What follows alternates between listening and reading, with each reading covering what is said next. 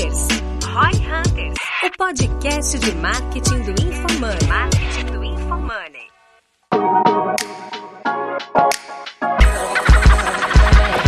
Aqui é arroba Denner Lippert. A minha expectativa pro podcast é descobrir como fazer um evento de liquidez no equity, porque para mim o maior ROI vem no equity, não na campanha de vendas. Esse é o meu plot twist, mano. Cara, ele trocou, ele acabou de trocar o, o episódio aqui, mas beleza. Aqui é arroba João Vitor e minha expectativa é que a gente continue seguindo o tema original que nós havíamos pensado nesse episódio. É porque esse é Aqui um é o- interesse só meu, É, né? interessante seu, né? Tipo assim, quem tá querendo fazer IPO, tá? O, aqui é o arroba Fernando Miranda 777 e minha expectativa é saber como é que a gente faz pra se tornar o maior podcast de negócio do mundo. É, tamo nessa luta aí também. Estamos nessa luta aí. E aí, vocês esperam que eu tenha essa resposta? Tu tem todas as respostas. Pô, é, aqui é arroba thiago.nigro e o meu objetivo para esse episódio hoje é fazer o melhor episódio que vocês tiveram até agora no Roy Hunters. O melhor episódio de High Hunters de todos os tempos. Dá, dá pra virar o título, né? O melhor O episódio melhor da história episódio com o de- Thiago. É uma boa, cara. Gostei desse episódio. Não, e aí vira uma profecia autorrealizável, né? Total. É, porque a galera vai querer ver, É o né? melhor, então assiste, aí vira o melhor. Virou melhor.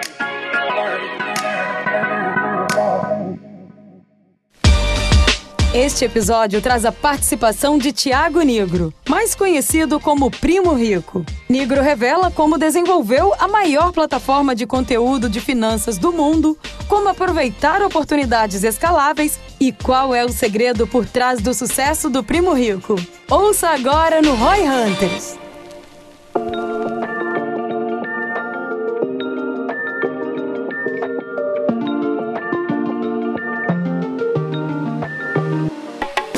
Bora começar então, Tem Danny. o disclaimer, né? Que nós já é terceiro episódio que a gente Isso grava sem o Gui, ah, que é o nosso outro cara, mas ele tá com a gente. Eu tô me sentindo assim, eu, eu trouxe o Fernando pro podcast, eu tô me sentindo o, o, o CEO da Apple, que trouxe o cara da Pepsi, daqui a pouco ele vai me demitir, o podcast vai.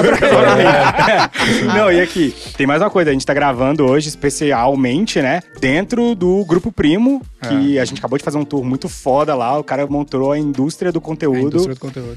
E- Tem até um e museu tá tudo, aqui. é, tá até um museu. A A, gente tem tá a lá. mesa original do podcast. Mesa tá ali. original do podcast. E, cara, muito foda. Eu acho que, que é uma coisa legal da gente conversar também hoje. Boa. Primeiramente, obrigado, cara. Obrigado pela presença nossa no teu. Obrigado pela presença na sua própria sala de podcast. Sinta-se em casa, cara. assim, fica confortável, tá? Mas é muito Obrigado. bom mesmo. Cara, eu legal os microfones de vocês, queria parabenizar toda a organização de vocês nesse episódio, tá, tá muito a legal. mesa é linda também. Gostei da chuteira do Neymar ali atrás. Chuteira vocês do Neymar. é. Detalhe, o, o Baby. Yoda do marketing digital. O Santo Iodinha do Santo Tráfego Yoda? Pago. Pago. É. Mas, cara, eu acho que assim, ó, o conteúdo principal que a gente vem falando com o Perrucho é sobre pon- produção de conteúdo, desse disclaimer do marketing digital. Eu tava brincando com ele que vocês, tipo, tu e o Perrucho, colocar nessa mesma esfera, são tipo a Xuxa do marketing digital. Por quê? Porque tu bota o personagem numa plataforma, mas pra ele conectar com a audiência, não é só a gente descrever um playbook. Porque a gente fica pensando assim, estamos aqui com um negro, vou perguntar o que, que eu preciso fazer pra ser um negro. É a mesma coisa tu perguntar pra Xuxa o que, que eu preciso fazer pra ser a Xuxa. Porra, você teria que fazer umas coisas bem diferentes quando você era mais novo, né? Mas tu vê que talvez exista na pessoa uma essência nela que conecta. Exemplo, eu falo que o maior experimento pra isso é é o Big Brother. Tu bota um monte de gente lá na mesma plataforma, mais ou menos sabe como é que joga o jogo, mas uma normalmente desponta, conecta mais com a galera. O ponto é, tu acha que tem essa questão da essência do indivíduo, que de fato conecta, porque às vezes o cara vai querer ouvir aqui o podcast de marketing com o negro, ele, porra, vou ser o negro, mas às vezes não é, não, vai, não é a parada dele, sabe? Ele não é genial naquela coisa ali. Uhum, Qual que é a tua uhum. visão? Tu acha que tem um pouco do que, cara, nasci pra isso? Tá. Não Cara- nascer, mas tem uma predisposição, né? Legal.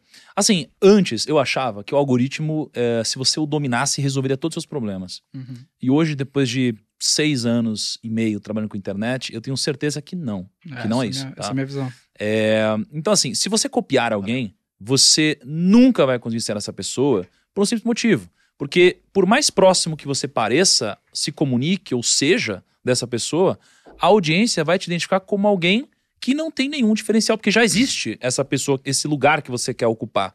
Logo, você não vai ter pessoas te acompanhando e você não vai criar uma marca forte e nem uma legião de pessoas que concordam contigo, porque não faz nenhum sentido te seguir, né?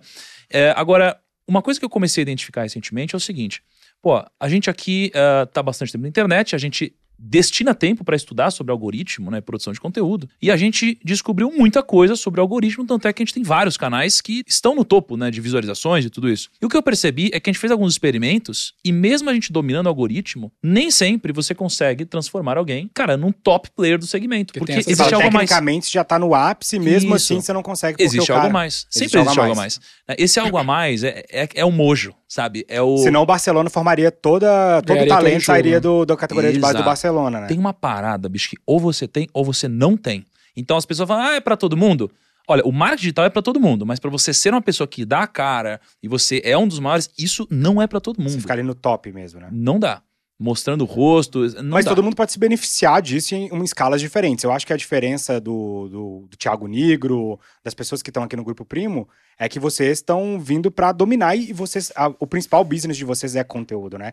E eu acho que. Eu tava até falando isso naquele episódio do Infomoney, Uhum. que eu falo que todo negócio pode se beneficiar de conteúdo. Sim. Se eu tivesse É que um eu- bar, É que eu, eu, vejo. postaria eu coisas vejo- do meu bar. Eu, ah, poder, Eu vejo o Negro Ah. como o Ogilvy, sabe? Que ele é um cara. Ogilvy. Ogilvy da publicidade, David sabe? Ogilvy. Ele é tipo Ogilvy. o cara que criou a Big Idea, pra você ter uma ideia. É, É, o ele cara, é é o o pai da cara. publicidade. É, o David Ogilvy é um dos maiores agentes de publicidade, foi vendido pra WPP, faz 50. Esse é um bom pra te trazer aqui, não ele, porque ele morreu, né? É, ele morreu já tem alguns anos. É bom pra trazer Mas aqui, ele, né? ele- ele foi o primeiro cara. Ele foi o primeiro É. cara a conseguir vender a agência dele por centenas de milhões de dólares. Assim. Antes a A galera não, WPP via. faz 30, 40 bilhões de dólares com empresas de publicidade no mundo todo.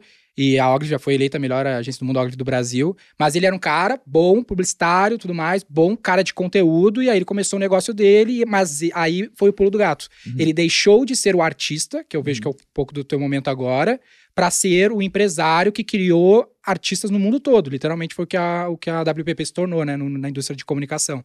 Tu não vê um pouco disso? Que tu era ali aquele artista que tinha a conexão, sei lá como é que tu chama, e agora tu tá transformando isso numa empresa. a gente pode chamar, talvez, de artista, né? Mas eu sempre fui um cara de negócios. Eu, Uhum. antes de virar uma pessoa conhecida, eu era um cara de mercado financeiro, né? Trabalhei quase uma década no mercado. Quando eu fui pra internet e eu comecei a ganhar audiência e talvez tenha sido considerado um artista de alguma forma, eu chamo isso não de um artista nem de um influenciador. Eu considero isso uma marca. É assim que a gente trata aqui no grupo. Isso é muito diferente, né? E hoje, por exemplo, como a gente considera es- esses nossos artistas, entre aspas, marcas, isso daqui nos posiciona como um negócio. Uhum. Qual que é a diferença entre um influenciador e uma marca? A diferença é que o influenciador ele faz publicidade, ele vende o espaço de mídia que ele tem para você falar de outros produtos, né? Sim. Você fazer publicidade. A marca não, ela é tratada como uma marca mesmo. Você tem estudo de mercado, você não vende publicidade, você vende projetos próprios, né? Você vende a sua própria empresa. Então a gente vende os nossos produtos, a gente Legal. vende as empresas que a gente é sócio, né? É, então a gente se vê como uma marca, não me vejo como um artista. Mas o que você falou é, é um caminho natural para que você cresça, ter um pensamento empreendedor. Então, por que, que eu acredito que hoje é, a nossa marca é uma das maiores no segmento de finanças? Não necessariamente porque a gente é um dos melhores, mas porque a gente é um dos mais empreendedores. E ser empreendedor nesse caso significa que eu primeiro sou a marca, hoje eu começo a construir outras marcas, ou pelo menos ajudar na construção de outras marcas.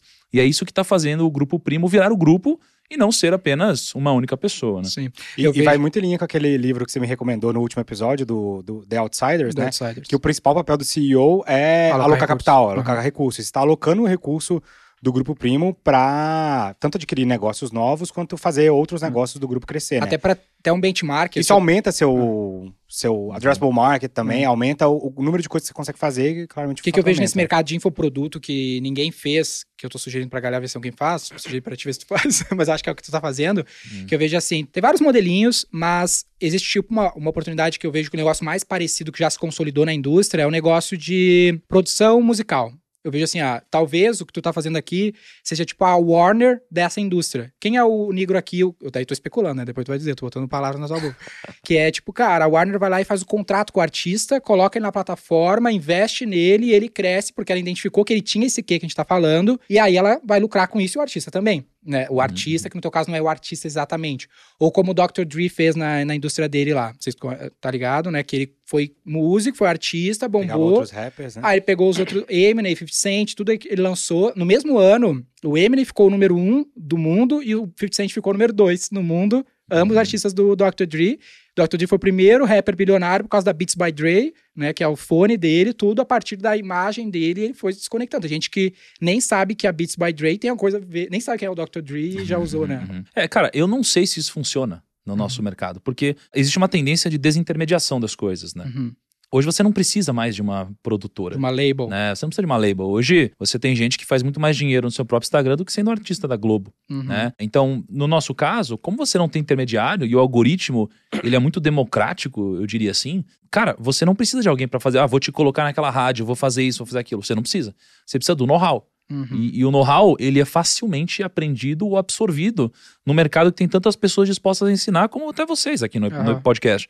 Então, eu acredito que isso não faz sentido pro nosso mercado. Uhum. E, e o que faz sentido é, cara, ou você faz uma amarração em que você distribui sociedade, você divide com essas pessoas, e você tem um produto final para que todos distribuam, Uhum. ou você não faz uma parceria como essa. Porque com o tempo, você tem vários problemas.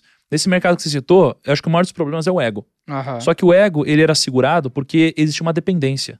E hoje não tem mais uma dependência. Uhum. Hoje é, é tão fácil, entre aspas, ganhar dinheiro para quem tem um mínimo alcance no mercado digital, que, cara, o seu custo vai ser o quê? Uma câmera? Um editor? Um microfone? Alguma coisa assim? Então eu acho que mudou. Mas tu escala a- muito fácil. A, a é- mídia é- não tem valor, no A caso? gente. Não é Mas é que tá, valor, acho constrói que- a sua. É, exato. Você vira um canal. é, Por exemplo, um Instagram. Você ter um Instagram é quase como se você tivesse uma empresa de mídia ali dentro. Uhum. Você tem quatro formas de escala, né? Que todo mundo conhece pessoas lá, que você contrata mais gente. Você pode escalar via código, tipo o Facebook escalou. Tecnologia. Tecnologia, né? Você pode escalar, Uhum. tipo, você tem um código que ele escala infinitamente. Você tem a escala de dinheiro, que é tipo um gestor de fundo, ele só coloca mais. Ele não precisa contratar gente mediante o tanto de dinheiro que ele tem, né? Ele Uhum. pode ter lá 200 bilhões e ter a mesma equipe que ele tinha quando ele tinha 50. Difícil, mas ele consegue. Sim. E mídia. Mídia você escala à vontade, porque você tem um Instagram que você produz sozinho, você pode ter 2 milhões de seguidores e fazer uma renda ali que escala. É, Dá os créditos pro Naval, né? Porque o Fernando tem uma, Pô, mania de falar as frases Eu aí. ia citou- soltar, né? parafraseou o Buda Faltou. como se fosse Eu ele. do Buda também, né? o pessoal fica me cobrando essa. Eu falar que é o que o Naval explica naquele livro que a gente explicou, que a gente indicou do último. Almanac of Naval. Almanac of Robbie Naval. Entendi. É que na minha visão ainda tem muito o lance assim, desse cara que gosta de produzir conteúdo, que ele é o. Porque normalmente eu vejo assim, eu sou do, do lado da força dos empresários. De, tipo, o cara não tem. Não é o negócio dele produzir conteúdo, né? Então. Você escala via pessoas. É, não, mas o meu próprio cliente, eu tenho 1.800 clientes na V4, são empresários e é, muitas vezes não faz parte do dia a dia. Pro cara produzir um conteúdo de qualidade, ele tem que estar muito. botar, alocar muito esforço, sabe? E aí eu vejo que o cara que às vezes consegue se despontar, ele desprende muita energia no conteúdo. Te dar o exemplo do Jovem Nerd, pra mim que é uma grande referência, que eles desprendem, eles são criativos, eles se identificam como os caras de criação. E aí, quando eles saíram, fizeram um negócio com a Magalu agora, eles falaram assim, porra, ufa, sa- perdi o- toda a parte administrativa que eu não preciso tocar mais. Agora eu vou fazer o que eu gosto, que é criação. Então vejo que tem um espaço desse cara, como a Magalu fez com eles, de pegar todo o back-office, deixar na minha, faz o conteúdo Cara, que é o que tu gosta. Mas assim. Tipo minha- empresário de artista, Minha visão, sim. tá? Mesmo o cara que. Beleza, eu quero focar em conteúdo, tá? Eu sinto que depois de um tempo, produzir conteúdo, por mais que você goste de jogar pro caralho, ele vira trabalho. Uhum. É um trabalho aquilo ali, né? Uma vez eu escrevi um texto falando a diferença entre profissional e amador. Aham. O amador ama o que faz, o profissional faz o que ele precisa fazer. E eu sinto que se esse cara, né, por mais que ele goste de conteúdo, se ele não tiver o que precisa pra quando é necessário ele simplesmente sentar a bunda na cadeira e fazer o que tem que fazer, é quase impossível que alguém faça isso por ele. Sim. Sabe? Tipo, se ele não tiver disciplina, se ele não tiver. Tipo, se ele não fosse um cara ele. que conseguiria fazer sozinho, Aham. eu não consigo ver, e aí eu queria a opinião do Negro nisso, mas eu não consigo ver um cara que não. Talvez ele não tivesse a mesma escala sozinho. Uhum. Mas se eu olho pra aquele cara e falo, mano, sozinho ele não conseguiria, eu não consigo imaginar que ah, o fato do Negro apoiar faria ele conseguir, entendeu? Não, ele conseguiria. Eu só acho que para se ele é um bom produtor de conteúdo, ele gosta de produzir conteúdo. Mas Tal- aqui não é só o conteúdo, é é justamente a parte, Aham. sabe? O estruturar um business. É. Se ele não consegue. Porque, cara, eu não conheço nenhum produtor de conteúdo que literalmente só tem que produzir conteúdo. Ele tem que fazer o resto das coisas. Beleza, Ele não vai ganhar fazer dinheiro, menos. na real. Não, mas né? olha Mas só, e o resto? Eu, eu acho que o que o Daniel tá falando, talvez exista assim hoje, pensando agora, que é a, a Non-Stop. Sei lá, é uma agência que ela cuida de alguns artistas, né? Uhum. Então ela cuida da carreira do Whindersson. Uhum. Pô, ela tem lá um deal com ele, tem uma. Porque uma... ele não gosta de fazer a parte de É, back-office. Exato. Ou ele é um cara que tem mais propensão a produzir conteúdo e tal. E realmente existe uma agência que cuida ali da carreira dele. E existem várias pessoas que ah, são cuidadas também por uma Uhum. non-stop da vida. Então acho que isso de certa forma existe. Ponto só que acho que é muito diferente do mercado que você citou, porque eles fazem isso porque faz sentido, não é porque existe uma dependência. Né? E naquela época existia uma dependência, você Aham. precisava ter uma produtora ou alguma coisa assim, senão você não conseguiria. Não tinha o YouTube naquela época, né? Aham. Então eu acho que isso que mudou. Agora, vocês estão falando sobre escala, cara, e sobre fazer sozinho. Eu tô pensando um pouco em quando eu comecei. É muito fácil você começar sozinho hoje, mas você tem uma limitação. Então, quando eu comecei, por exemplo, pô, eu não sei editar vídeo. Uhum. né? Então, a Camila começou editando vídeo pra mim. E aí depois, a gente foi profissionalizando, contratei um editor. Então, pô, os vídeos eu já tinha uma pessoa que editava. Depois eu tinha a mesma pessoa que me filmava. Depois eu tinha uma pessoa que ela interagia nos comentários e produzia o SEO. Aham. Depois eu tinha uma pessoa que começava a atender os clientes por e-mail. Depois eu tinha uma pessoa que vendia. Uhum. Depois eu tinha uma pessoa que começou a me ajudar a buscar parcerias. Então, cara, eu fui buscando coisas que, for, que foram me complementando. Por isso que eu cresci mais do que outras pessoas que não foram tão empreendedoras. Mas, cara, você atingiu o ápice. Assim, eu acho que você consegue atingir o ápice sozinho, mas você não consegue se manter lá. Uhum. Porque para atingir o ápice, às vezes um golpe de sorte te ajuda a chegar lá. Sim. Mas para se manter, você precisa de um time. É que eu vejo que talvez tu te- tava disposto a construir o negócio, né? E, a- e às vezes eu Que vejo tá que com tem... cabeça de, de empresário, igual ele falou. É. Ele veio de negócio. ele Mas não é isso que eu penso, que a de galera do conteúdo é tipo o cara que tá na Globo, é o cara que é artista de um filme, é o cara que tá na rádio. ali, às vezes, que o cara quer, o objetivo dele é mais seguidor, mais seguidor, ele não tá pensando no, no business model ali, Não, né? ele gosta de produzir conteúdo, entendeu? Gosta de fazer aquele assunto. E aí, às vezes, tu fornecer o back-office faria sentido. O que, que é esse negócio, então, que tu tá querendo dar escala pro teu braço? Como é que tu tá conseguindo dar mais escala ao teu trabalho hoje e sair menos da tua dependência? Que é pelo que eu percebo, é esse é o momento que tu tá. Cara, eu tava nos Estados Unidos agora e me fez uma pergunta muito interessante. Simples, mas muito interessante. Eu tava falando sobre os números, né? A projeção que a gente faria no Primo esse ano. Uhum. E ele falou, porra, que legal, esse número é bem respeitável. Mas esse número, no ano que vem, ele vira base, né? Uhum. É, eu falei, caraca, uma parte sim, uma parte não. Né? Então, qual que é o grande desafio? E dos influenciadores e marcas, de uma forma geral, é que se eles quiserem crescer, eles precisam transformar a receita que eles fazem em base. Uhum. E não Construir em cima disso, né? Exatamente. E nenhum influenciador, claro que existem as exceções, mas tirando as exceções, nenhum influenciador faz com que a sua receita vira base. Todos eles têm receitas que depois viram zero no outro mês. né? Então, isso é uma grande dificuldade. E foi por isso que a gente começou a lançar produtos que geram ARR, né? uma Uhum. receita recorrente. É, então, o meu momento hoje é de conseguir fazer esse shift. A gente vem conseguindo. Hoje, a gente está projetando para esse ano já com que 50% da nossa receita, de 50% a 60%, seja uma receita que vai virar base Legal. ano que vem e profissionalizando o nosso negócio também. né? Então a gente precisa solidificar nossas linhas de negócio, a gente precisa fortalecer o nosso time, colocar mais gestão no nosso negócio. É, então esse é o nosso momento hoje.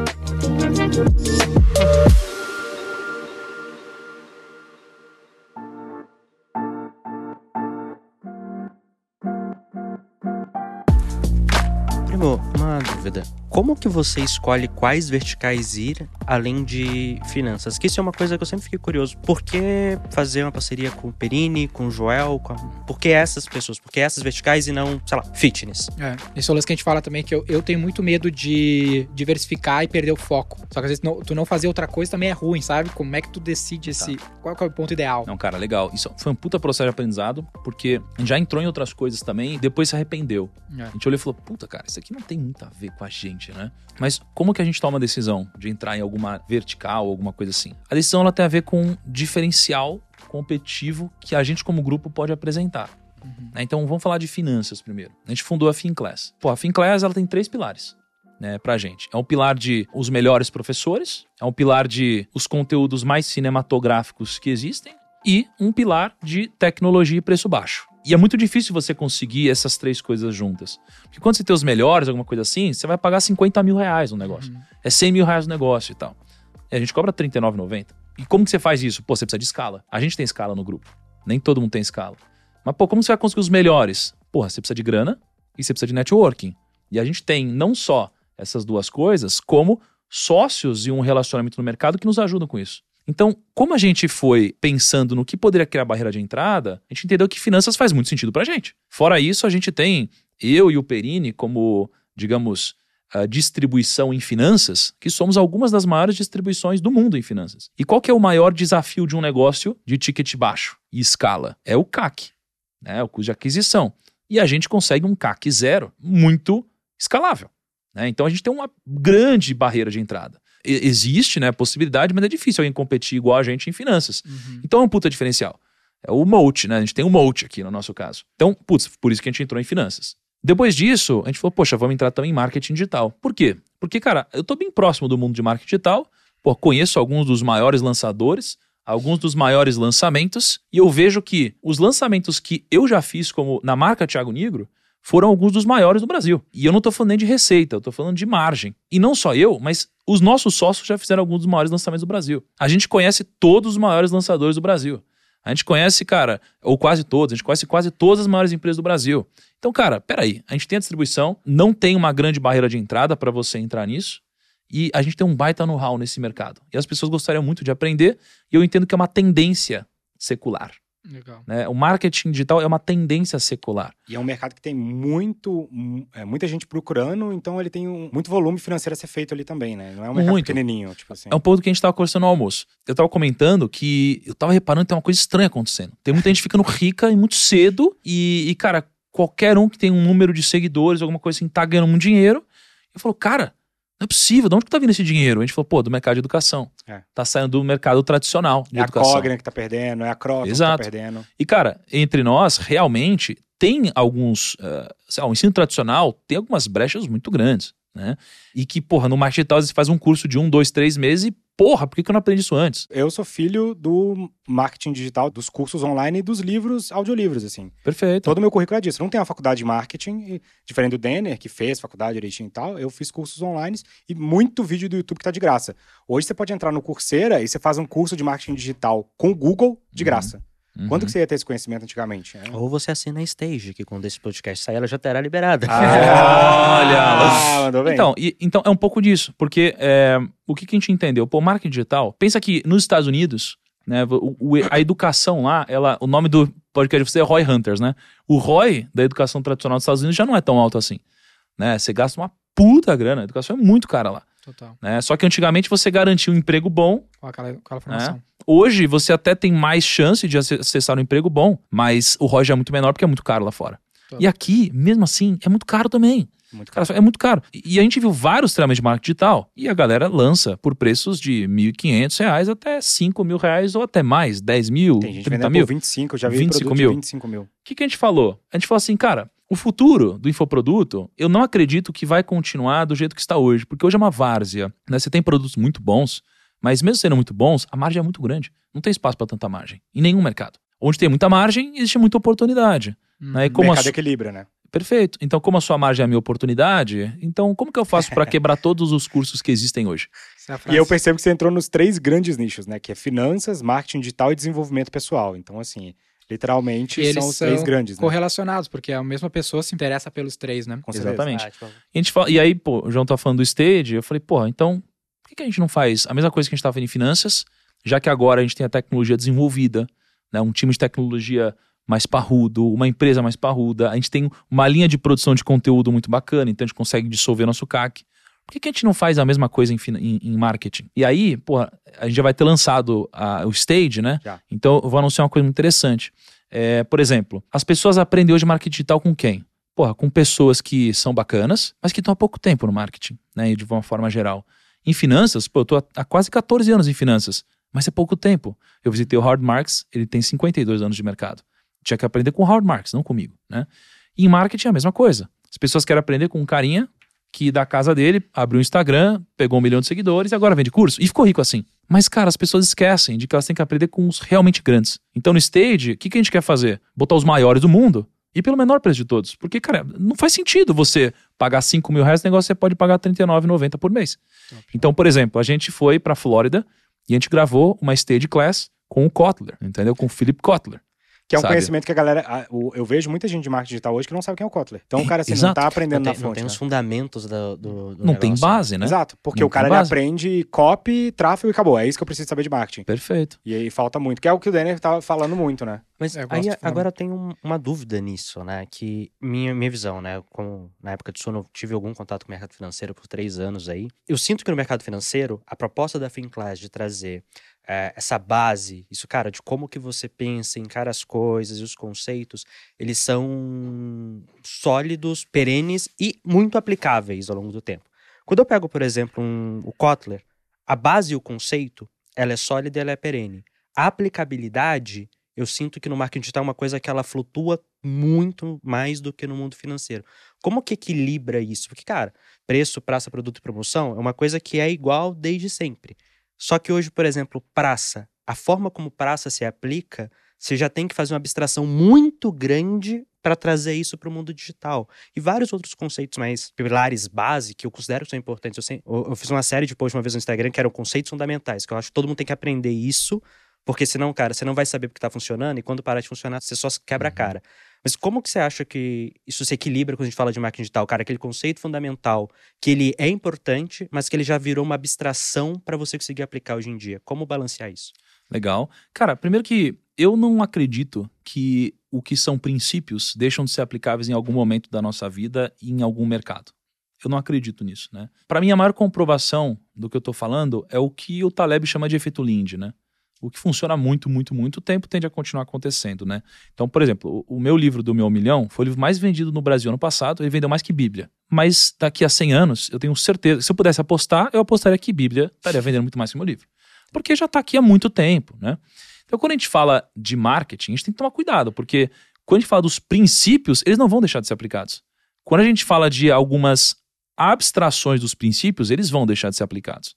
Então, como que eu faço para fazer com que esse conteúdo seja atual e ao mesmo tempo tenha uma base? Bom, eu vou trazer pessoas que trazem, carregam princípios de várias gerações, que hoje não são estudadas pela maioria das pessoas que estão tendo sucesso no Instagram, mas eu também trago as pessoas que são os professores dessas pessoas que estão tendo sucesso no Instagram. Então eu misturo base e princípios com as pessoas da atualidade. E esse mix vai te dar princípios para que você possa passar por cenários diferentes e ao mesmo tempo você vai poder ter acesso aos hackzinhos, às coisinhas que, cara, aqui dão aquele resultado que às vezes você não sabe nem explicar por quê. E qual que é o ponto? Por que, que eu acho que as pessoas precisam dessa base? Porque mesmo que eu estando há pouco tempo na internet, são seis anos e meio, para o Brasil é muito tempo isso. Porque não é seis anos e meio na internet, é seis anos e meio, cara, top 3 em todos os segmentos que a gente entrou. E a gente precisou se reinventar várias vezes. Então, como a gente conseguiu se reinventar várias vezes, tem algo aí. O que, que é o algo aí? São os princípios que a gente sempre respeitou. Então, as pessoas hoje na internet, no Instagram, cara, para mim elas cometem um erro muito básico. Eu falo muito sobre a história da maçã e eu vejo que elas buscam muito fruto. O que, é o fruto? O fruto hoje é o hackzinho. É, ah, tá funcionando, então você deletar todos os seus stories e começar com enquete? Vou fazer. Aí você faz, você nem sabe por que, que funciona. Mas você precisa entender o que, que tá por trás do algoritmo para funcionar. Aí você fala, não, vou fazer vídeo de 12 minutos no YouTube porque funciona melhor. Mas você não tá entendendo o que tem por trás dos 12 minutos. Não, vou fazer parte 1, parte 2, não sei o que lá, a thumbnail eu vou fazer assim, o Reels eu vou fazer assim, porque tá dando certo, mas ele não entende a base. Então, assim, as pessoas hoje, elas são escravas de buscar os hackzinhos novos. Eu não. Porque eu entendo o que tem por trás. Quando você entende as regras do jogo, você consegue ter muito mais ferramentas para lutar. Você me destravou pra caramba aqui agora. Eu sou muito cara do hackzinho, assim, sabe? Porque a minha natureza. é, mas, é, mas é verdade. A tua escola é Admitindo. essa. A minha escola é essa e eu, é da minha natureza pegar assim, cara, o que, que tá funcionando agora? Vamos aplicar Top. e vamos usar enquanto ainda dá tempo de usar. E aí eu vou pra Tu próxima coisa. já era. Mas eu não, como eu não fiz a faculdade de marketing ali e tal, muitas vezes me faltam esses princípios. E aí eu voltei atrás, comecei a ler o Ogilvy, comecei a ler o Kotler, comecei a Zima, ler Sérgio Zima. Zima. é. Aliás, o- o- uma dica que eu acho que é boa pra galera que tá ouvindo, eu tento fazer isso com o time sempre é, você fez alguma coisa e funcionou? Escreve não só o que que você fez e tal, e funcionou ou não, mas por que você acredita que aquilo funcionou? É. Porque na maioria das vezes, exatamente aquela coisa é, é difícil. Tipo, o que o Fernando tinha me passado, um, um truque de e-mail, que ele falava, tava dando muito open. Eu falei, cara, mas por que que isso funcionou? Ah, porque personalizou. Uhum. Então, o que funcionou um não foi a, foi a personalização e com um elemento. Pô, como é que eu consigo trazer isso? Então, se perguntar o porquê que as coisas funcionam, e o meu time, a galera, geralmente gente nova que entra no time, fica falando que eu sou chato com eles, que eu fico sempre pensando, cara, mas por que você quer fazer isso? Mas qual que é a ideia por trás? Mas qual que é o conceito por trás? Até pegar e depois que pega, fala, caralho, fazia Total. sentido. Que agora eu entendi o porquê, o mecanismo que faz aquilo ali funcionar, mas eu ainda tenho a opinião de que, se é pra começar, a maioria das pessoas deveria sim começar com hackzinho. Por quê? Porque é chato pra caralho aprender o conceito quando você não sabe o É, o valor de hackzinho aprender funciona, o conceito. né? Ele te traz resultado muito rápido, então te anima. Sim. É E aí você quase sai aquele negócio de quick emagrecimento. wins, assim, né? quick win, É, é, aquele negócio de emagrecimento, todo mundo começa com a low carb, porque a low carb perde peso muito rápido, você fica empolgado, e depois você Sabe- que você perdeu quase tudo de Um- água no começo. Um mas- lance importante nos princípios no, no Kotler, na, na minha aula do Stage eu, te- eu tento fazer isso, é que a minha escola não é... Você viu? Tá aí o motivo pra ser no stage. Olha o, olha o nível do cara, Olha o que tá no do stage. cara que tá no stage. Pelo amor de Não, Deus. o Kotler veio depois de mim, eu tinha gravado antes, fui aumentando o nível, mas só tinha eu ali, eu gravei. Mas eu, eu, eu aprendi a fazer marketing com indústrias tradicionais. Eu não veio da escola do infoproduto. Então, eu, eu sempre me conectei muito mais com, cara, como é que eu faço para uma indústria?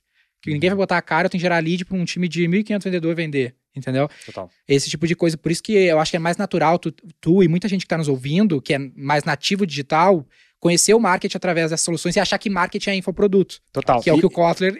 Porque o Kotler não fala dos 4 Ps, mano. O Kotler tá falando de como é que eu faço isso pra indústria, como é que eu faço isso pro varejo, que é outra história. Que às vezes é o cara que tá nos ouvindo aqui que ele tem uma fábrica e não vai lançar um produto, ele não quer botar a cara, ele não quer ficar famoso.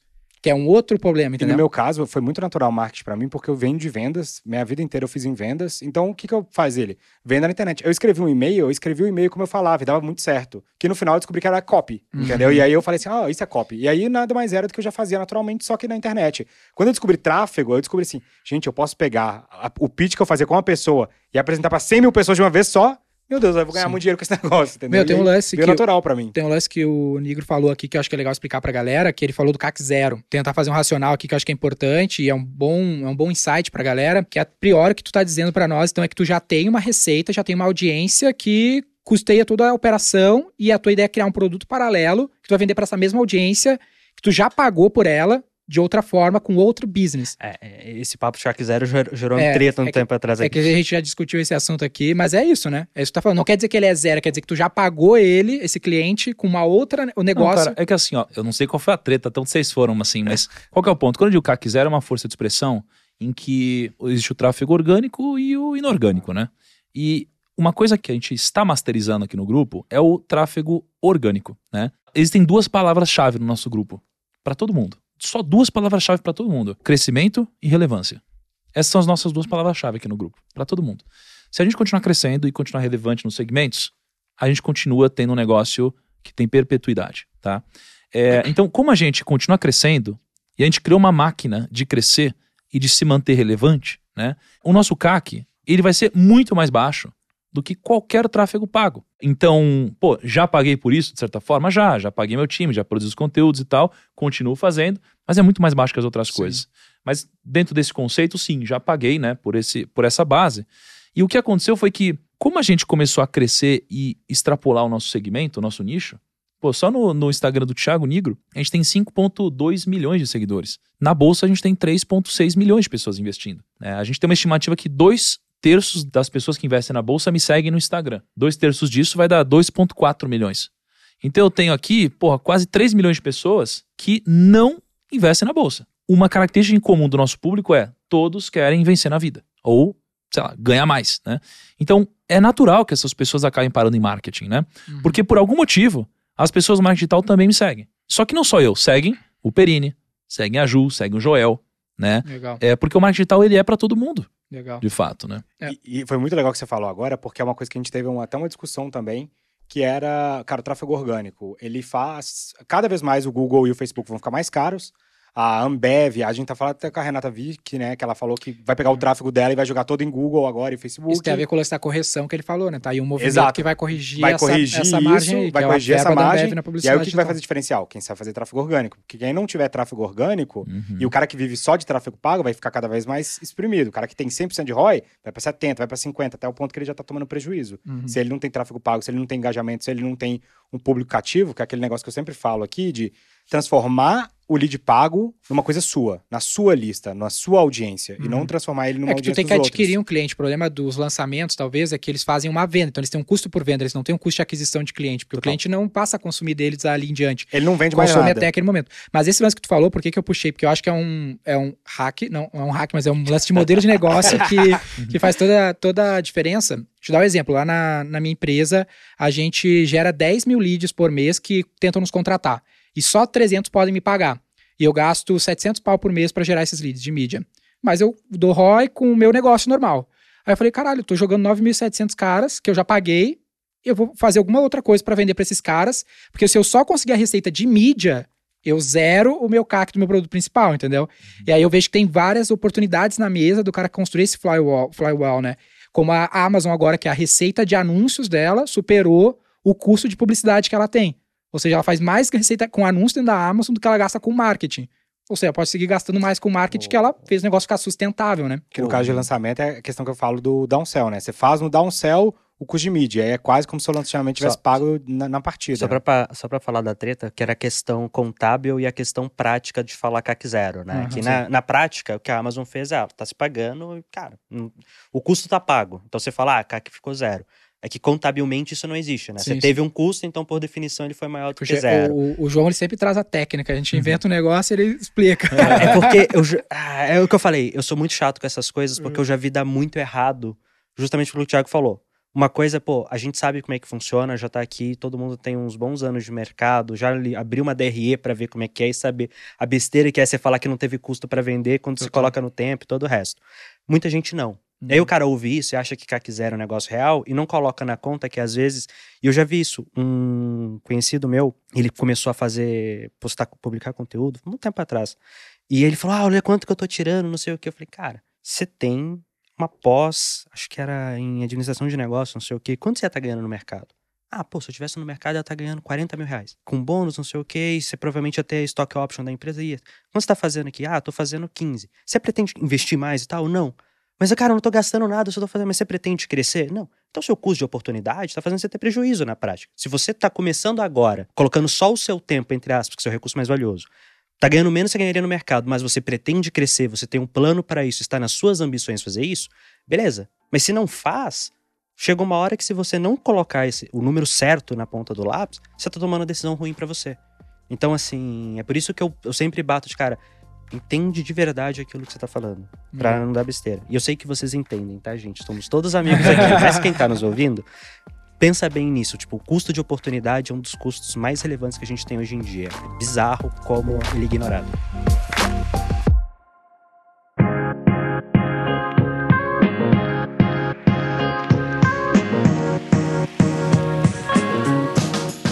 O que eu falo de, de- do CAC Zero, que eu sempre eu gosto de usar o CAC Zero, porque são oportunidades que você vai colocando naquela venda original que reduzem o seu CAC. Então, se eu for fazer um lançamento e esse produto, eu vai ter um CAC de 500 reais para um produto de 2 mil, e eu boto um upsell de 500, de 500 reais, por exemplo, que paga o tráfego pago todo, o que eu fiz daquele lançamento, teoricamente, veio a CAC zero. Eu entendo que não é CAC zero porque eu paguei para trazer esse cara. É. E aí eu vou encontrando mais coisas que eu vou agregando ali para reduzir que, assim, mesmo que o lançamento não tivesse dado um ROI 10, né, que eu sempre fui zoando do ROI 10, é, eu consigo um ROI melhor porque eu tô reduzindo o tanto que eu tive que tirar do bolso. Então eu posso abrir uma conta para uma corretora, eu posso Ah, é o um famoso outro pagou o cafezinho, pelo menos, Pega. Né? Você exatamente. coloca, sei lá, na página de obrigado do seu lead, você coloca uma oferta baratinha. Talvez não te dê dinheiro, mas pagou o café, cara. Que é o que o cara tá. O, o que a Empíricos faz muito é isso, né? A Empíricos, ela, o, ela vende um front-end para pagar o, o tráfego pago, fica elas por elas, ela toma prejuízo naquele infoproduto inicial, para depois ela vender no, no back-end, né? Então ela vende no back-end, ela tá pensando em LTV, ela não tá pensando no.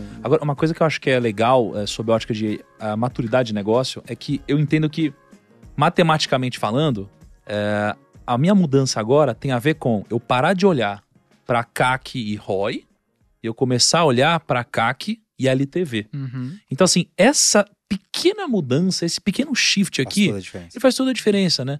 Então, assim, quando você começa a olhar para a LTV, você começa a falar, cara, peraí, então qual que é o valor do meu cliente no tempo? Porque as pessoas, quando lançam, muitas vezes não pensam assim, né? E um, um próximo passo que a gente está pensando em paralelo a esse é parar de olhar para o LTV e começar a olhar para o CTV. Porque, poxa, eu começo a olhar para o LTV, então eu tenho, por exemplo, a FinClass. Poxa, o meu cliente fica, na média, X meses na FinClass. Tá, mas quanto tempo esse cliente se mantém cliente do grupo? Ou seja, o que mais eu posso oferecer para que aumente o CTV dele, ao invés do LTV apenas da plataforma? Então, assim, para mim existe essa escadinha. É você parar de olhar só para CAC ROI, depois olhar para CAC LTV, e agora para CAC e CTV. Porque você começa a pensar, poxa, como que eu faço para esse cara passar mais tempo se relacionando comigo? E não apenas no único produto que eu tenho. Então, isso aqui é muito importante. E durante muitos anos, eu não olhei para LTV no nosso negócio. Uhum, só pra Eu roda. olhei só para ROI. Né? E, e eu acho que isso é, uma- é um shift bacana. A, a vantagem que você teve que te ajudou muito nesse shift, uma coisa que eu vi você postando algumas vezes, que é que, independente disso, você sempre se preocupou em ter um produto muito bom e entregar muito valor, né? Porque a galera que só se preocupou em vender, vender, vender, vender qualquer coisa, Uhum. na hora de fazer esse shift, tá ferrado. Tá Porque ferrado. tipo, um professor meu falava, cara, a pior coisa que você pode fazer é marketing bom para produto ruim. Vendeu pra caramba, conseguiu um monte de cliente, todo mundo achou ruim o produto. Agora que você vai vender uma assinatura, alguma coisa recorrente pra gerar LTV e relacionamento de longo prazo, o cara fala, porra, mano, da última vez Mas eu olha só, cara. você falou um negócio muito legal. Porque é o seguinte, a gente tá falando de princípios antes ao invés de hack, não é? Uhum. Isso daí só aconteceu por causa dos princípios. Quando você olha para hack, o que, que você quer? Você quer, pô, é copy, é como eu cresci aqui e tal, como que eu vendo produto, faço um lançamento 6 em 1, 7 em 1, sei lá o quê. Quando você olha para os princípios, Ou seja, como eu vim do mundo dos negócios antes do marketing, cara, você está pensando em fazer um trabalho direito e você usar coisas é, em métricas bacanas como um NPS. É uma coisa que às vezes não, não se ensina no hackzinho, um NPS, mas é um princípio da satisfação do cliente. Então, quantos cursos de finanças, de fato, eles mensuram o NPS? Quantos? né? Quantos cursos? Eu, eu sou um comprador ávido de curso online, pouquíssimos me mandaram pesquisa fala, NPS. quantos cursos? Você não precisa nem ser de finança. É, quantos Então, cursos? Isso, isso é tão simples, é tão básico, e você vê que só por isso a gente já percebe que o marketing digital ele está num grau de maturidade, assim, é muito imaturo ainda no Brasil. Essa é a O realidade. mercado de infoproduto ainda é muito, muito, muito Exato. maduro. E aí, pô, eu conheci alguns é, players que mensuram na NPS, e cara, e a gente consegue é, sempre andar pra frente quando a gente mensura o NPS. Porque eu tenho um feedback melhor, feedback melhor. Então, pô, no- nos treinamentos do meu milhão, a gente chegou agora no NPS de 90, que é um NPS muito bacana. Nossa. E no do Perini, que é o verde renda, a gente chegou no NPS de 96. É bizarro, entendeu? Então, assim, isso daqui foi muito importante pra gente. Porque agora a gente entende o que o nosso cliente quer e, pô, temos um produto bom. Então a gente pode fazer um marketing agora, Top. entendeu? Cara, e aí você me gerou uma pergunta que eu sempre faço pra todo mundo aqui no podcast, que eu, que eu acho legal, que é, cara, qual que é a métrica pra você mais importante do Grupo Primo? Aquela métrica, assim, se você pudesse acompanhar uma só, qual que você acompanharia? Uma só, não pode falar duas. Sempre falam duas, na verdade. Sempre falando, não conta, porque aí vai falar duas. É que assim, eu acho que isso aí tem a ver com o grau de maturidade, tá? Uhum. Do negócio. É. Porra, foda que eu ia falar duas, né? São... tá. Não, se fosse pra escolher só uma, uma, mesmo uma hoje, seria.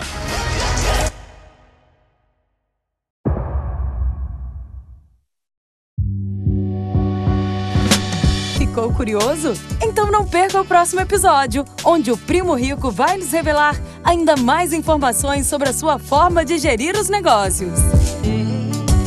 Siga o Roy Hunters no Instagram pelo arroba Roy Hunters Oficial e faça parte do nosso exclusivo grupo no Telegram.